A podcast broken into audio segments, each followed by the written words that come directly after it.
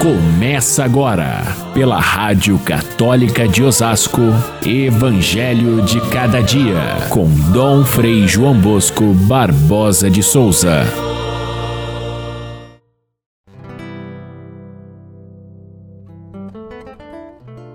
Vós pensais que eu vim trazer a paz sobre a terra? Pelo contrário, eu vos digo, eu vim trazer divisão pois daqui em diante, numa família de cinco pessoas, três ficarão divididas contra duas e duas contra três. Caríssimos irmãos e irmãs ouvintes do nosso Evangelho de cada dia, é surpreendente esta palavra de Jesus no dia de hoje e com ela nós iniciamos a Semana Nacional da Família. É este o segundo domingo de agosto e assim começamos essa que é a semana mais importante e mais extensa de atividades da pastoral familiar no Brasil inteiro, onde se promovem palestras, encontros, celebrações, movimentações de, de é, demonstrações perante a sociedade de quanto a família é importante e necessária para a nossa vida, para que a gente possa encontrar-se dentro da nossa vocação humana do amor. É para isso que a família serve. E é também o Dia dos Pais, dia que nós rezamos pelos nossos pais, vivos ou falecidos, oferecemos a eles a nossa homenagem, os nossos presentes, a nossa vida e, ao mesmo tempo, é, buscamos neles aquilo que eles têm de melhor para nos oferecer o exemplo da dignidade, da vida, do trabalho. E se ainda assim a gente não tiver próximo de nós um Pai dessa maneira, nós temos Deus, nosso Pai, celebrado também no dia de hoje como Pai de todas as criaturas, aquele que ama a todos e os quer perto de si.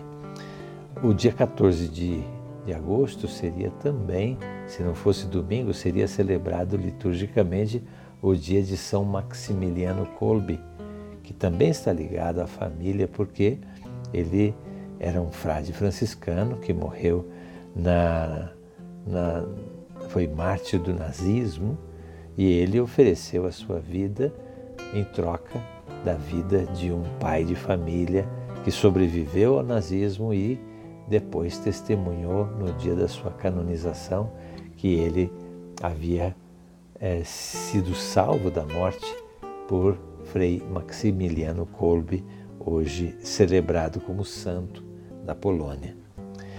O evangelho de hoje, eu disse, é feito de, de frases, de palavras muito radicais de Jesus.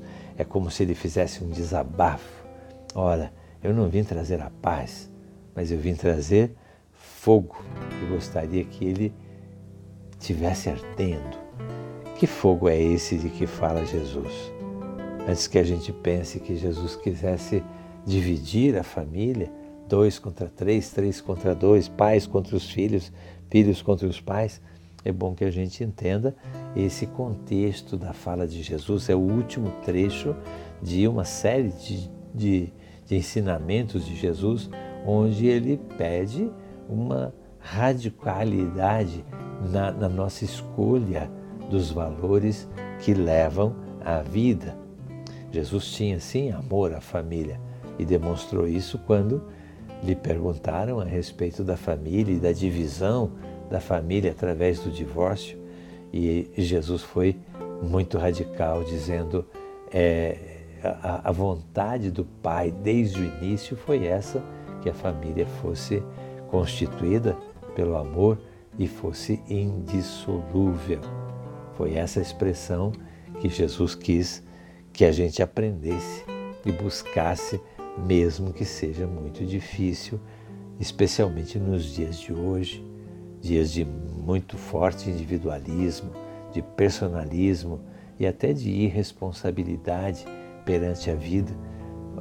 A palavra de Jesus nos chama para esse modo radical de dizer que é, a família é importante, sim. Porém, quando ele fala de fogo, que ele veio trazer, o que significa isso?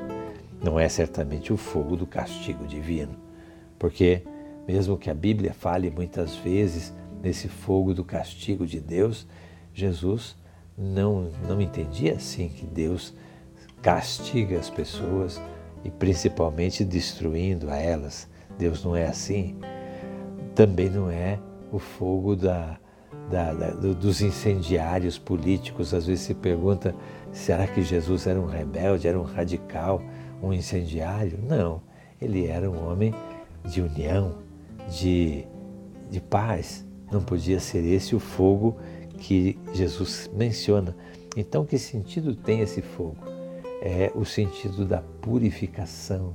O fogo purifica o ouro, separa o que é verdadeiramente matéria preciosa e o que é terra, o que é, é lixo.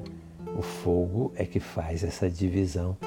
E então, desde a antiguidade, se usa o fogo para purificar, para deixar uma, um, um, terreno limpo, por exemplo, se usava antigamente o fogo. Hoje em dia a gente tem que tomar muito cuidado para não destruir a natureza, mas continua sendo um símbolo de purificação, o fogo. E Jesus junta até com outro símbolo, que é o batismo, que é a água. E, e através desses dois símbolos, ele diz que a nossa decisão pelo bem deve ser fogo, deve ser radical, deve ser uma água que, que purifica e que nos conduz ao reino. A, radicalidade de que Jesus fala não é uma radicalidade violenta, é uma radicalidade de princípios. E por isso, quando Jesus vem ao mundo, ele sabe que a sua mensagem cria uma tensão com a maldade do mundo. O profeta sempre é assim. O, o velho Simeão já tinha dito lá no início da vida de Jesus que ele seria um sinal de contradição, uma pedra de tropeço para muitas pessoas, mas também um, sinal de reerguimento para aqueles que realmente abraçam esse esse fogo divino, esse batismo que Jesus veio trazer. Pode espantar um pouco essa frase de Jesus dizendo que ele não veio trazer a paz, mas veio trazer a divisão e especialmente cita a família, que devia ser o lugar mais propício a ser unido para mostrar que essa divisão não é ele que traz, ela já acontece. Acontece porque nós hoje vivemos num mundo extremamente polarizado e em outras épocas também sempre foi assim. As ideias é, divergem às vezes dentro da própria família.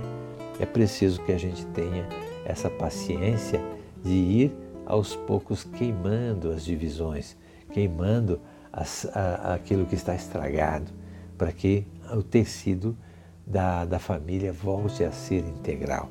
A proposta de Jesus, portanto, é que a verdade, a verdade que ele traz, ela tem essa tensão com o mundo e vai queimando devagarinho até que toda a realidade do mundo esteja purificada.